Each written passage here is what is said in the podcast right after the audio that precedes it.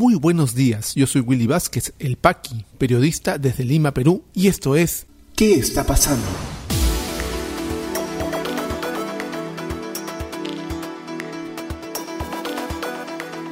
Estas son las noticias de hoy jueves 11 de noviembre de 2021. Tensión dentro del Ejecutivo. Presidente Castillo presenta balance de 100 primeros días de gestión en Ayacucho, mientras que primera ministra se queda en Lima. Presidenta de la Autoridad de Transporte Urbano, María Jara, asegura tener el respaldo de la primera ministra Mirta Vázquez. Congresistas sostienen que permanencia de ministro de Defensa, Walter Ayala, es insostenible. Vamos al desarrollo de las principales noticias aquí en ¿Qué está pasando? Se nota, respira, o en todo caso los periodistas vemos por las fuentes que tenemos dentro del Ejecutivo y también en corrillos periodísticos que se respira cierta tensión dentro del Ejecutivo. El día de ayer el presidente Pedro Castillo presentó sus supuestos logros en 100 días de gestión en Ayacucho, en una plaza no atiborrada de gente como era su costumbre, sino donde se notó realmente que había muy poca. ¿Y a quién pidió que acompañe en este viaje? Al ministro de Defensa, Walter Ayala, quien por cierto también estuvo en la mañana en el Congreso de la República respondiendo al pliego interpelatorio ante la Comisión de Defensa. Anoche conversábamos con el congresista Alejandro Cabero de Avanza País y nos hizo eh, conocer que la actitud que tenía Ayala con los congresistas es alguien del que estaba muy cómodo donde se encontraba y que no pensaba en ningún momento irse. Muy empoderado y muy empoderado al parecer por el mismo presidente de la República. Ayer Mirta Vázquez se quedó en Lima mientras el presidente viajaba a Ayacucho a presentar el balance. Si bien es cierto, al momento de que el presidente tuiteara, como es su principal medio de comunicación para él, lo más importante, pues todo el mundo utiliza Twitter en el Perú, ¿no? los 30 millones de peruanos utilizamos y estamos pendientes del Twitter, lo utiliza como medio de comunicación, no da eh, eh, conferencias de prensa, no da declaraciones, no da entrevistas.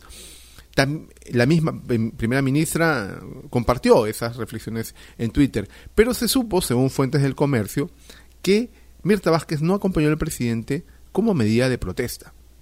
¿Por qué? Por la impermanencia de Walter Ayala en el gabinete.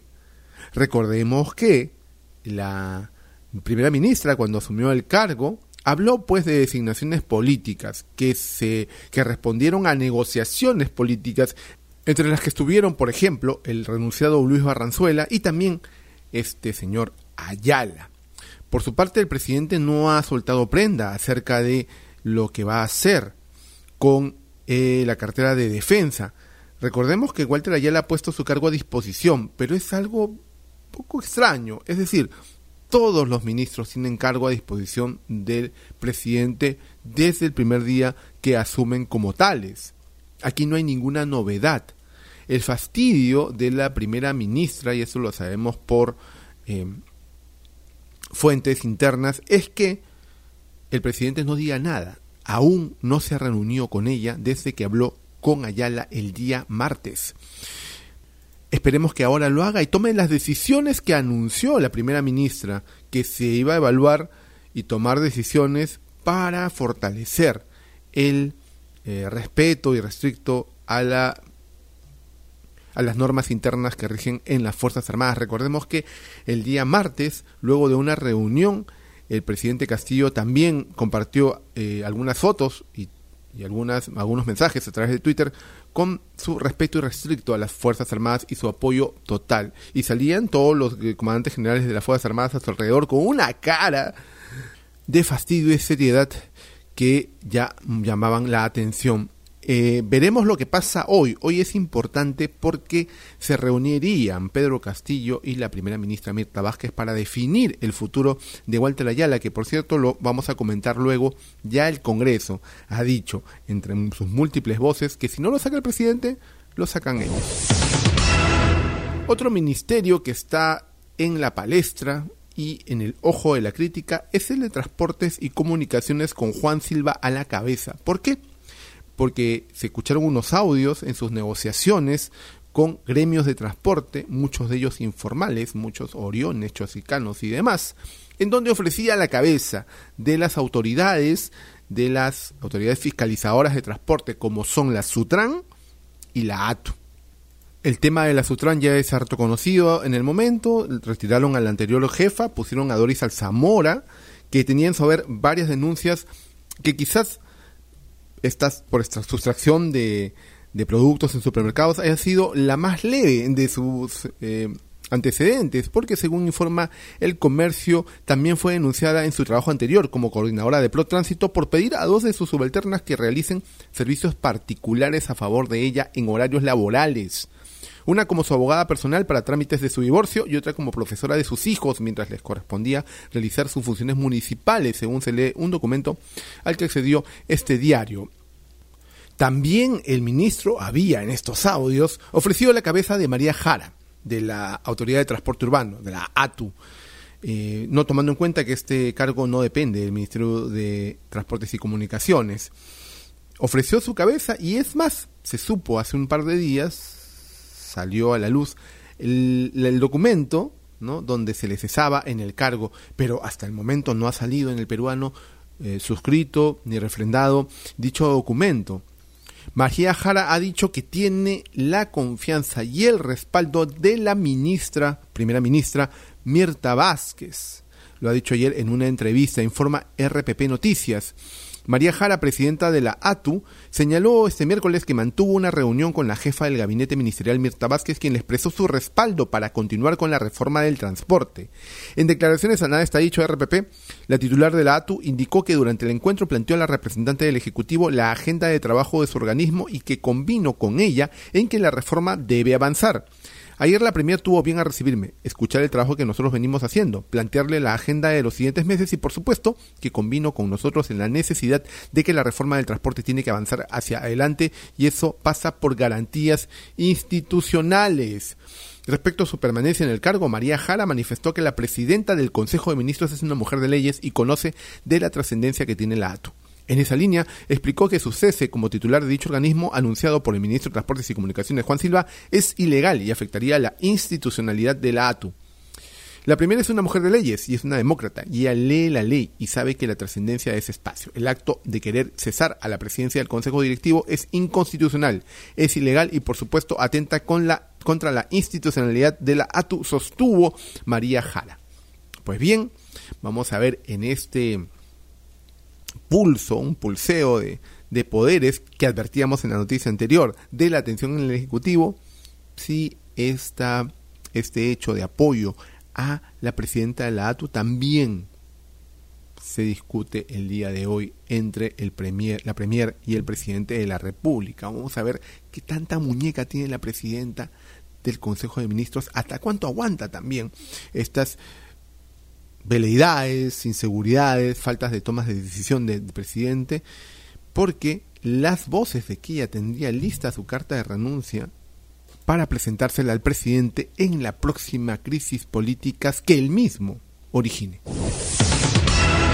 Insostenible su permanencia en el cargo, aseguran y coinciden muchos congresistas acerca del ministro de Defensa Walter Ayala informa el diario El Comercio. El congresista Roberto Quiabra de Alianza para el Progreso consideró que la permanencia de en el Ejecutivo es insostenible e indefendible y que el mandatario dilata la salida del ministro y dice, ya debería haber tomado una decisión no solo con él, Ayala, sino con su secretario, el señor Pacheco. El presidente no está midiendo la gravedad donde él puede estar también involucrado, dijo a El Comercio. El parlamentario agregó que espera que Ayala sea apartado antes de que el ministro se presente ante la Comisión de Defensa donde ha sido citado para responder por este caso.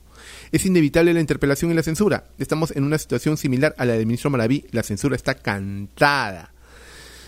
En tanto, el congresista Alejandro Cabero resaltó la necesidad de que el presidente se pronuncie sobre la situación de Ayala. Además, también aseguró que la permanencia del ministro es insostenible.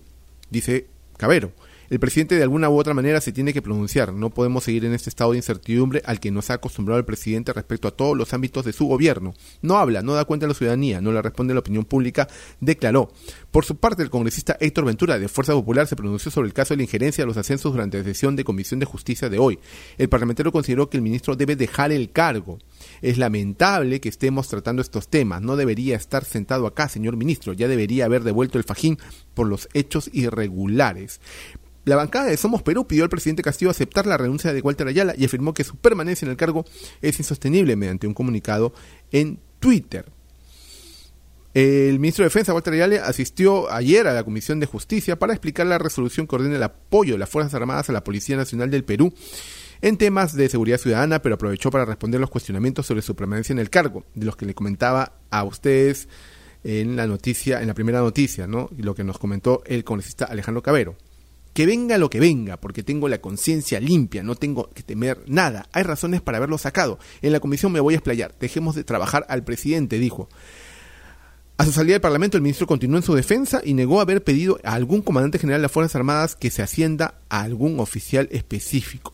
Pues bien, vamos a ver si llega a la eh, al pliego interpelatorio o si el presidente de la República le pide primero su renuncia. Vamos a ver pues cómo se decanta hoy. Hoy, como les comentaba, es trascendental que el presidente de la República y la primera Mirta Vázquez definan el futuro de Walter Ayala. Ya regresamos con mucha más información aquí en ¿Qué está pasando? Este podcast llega a ti en colaboración con Espacio Libre. En Espacio Libre miramos por fuera de la coyuntura para abordar distintos ángulos de la información, más allá de lo que los medios presentan a diario. En Espacio Libre encontrarás informes, reportajes, investigación y más productos sobre política, derechos humanos, lucha contra la corrupción y periodismo social. Espacio Libre, periodismo independiente con contenido de valor. Visítanos en www.espaciolibre.pe y encuéntranos en redes sociales como Espacio Libre. Continuamos con mucha más información aquí en ¿Qué está pasando? ¿Qué está pasando en la economía? El grano de los incas, la quinoa peruana, brilló y voló en China. En apenas un segundo se vendieron 2.000 paquetes durante el evento en directo de ventas en línea HiGo, coorganizado por CGTN y CMG Móvil, pertenecientes al grupo de medios del país asiático. El Ejecutivo autorizó la transferencia de más de 29 millones de soles para la administración de los bienes de concesión del proyecto Mejoras de la Seguridad Energética en el país y desarrollo del gasoducto sur peruano. El presidente de la República, Pedro Castillo, informó que el gobierno ha iniciado el proceso de renegociación del contrato del gas con el consorcio de Camisea, el cual se hará con respeto a la legislación vigente. ¿Qué está pasando en las regiones? En Lambayeque, la Municipalidad Distrital de La Victoria rescató un oso hormiguero que se encontraba en una vivienda cercana al Policlínico Carlos Castañeda y Parraguirre de Salud en la ciudad de Chiclayo.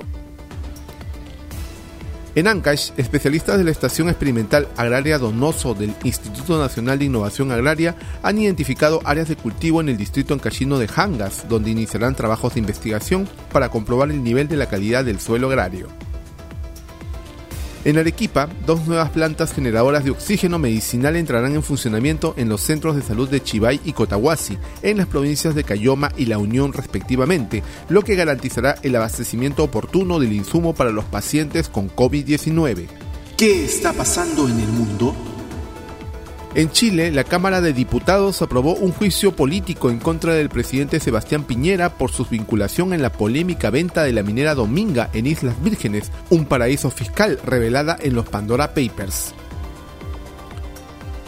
En España, el director regional de la Organización Mundial de la Salud para Europa, Hans Klug, alertó que el continente podría sumar medio millón de muertos a causa de la COVID hasta principios de febrero de 2022 si la tendencia creciente de la pandemia se mantiene. En Sierra Leona, las autoridades confirmaron un aumento a 131 del número de fallecidos en la explosión de un camión cisterna cargado de combustible ocurrida el pasado día 5 en Freetown, la capital del país africano. COVID-19 en el Perú. La situación actual de la enfermedad en el país, según los datos del Ministerio de Salud, es la siguiente. A la fecha son 2.210.129 casos confirmados, con 688 casos las últimas 24 horas y 23 fallecidos. Se han dado de alta 2.189.378 personas, continúan hospitalizadas 3.238, lamentablemente han fallecido 200.532 personas. La campaña de inmunizaciones sigue avanzando con un total de dosis aplicadas de 37.178.920, que hacen un total de inmunizados con dos dosis de 16.214.070, configurando un avance del 58% de la población objetivo.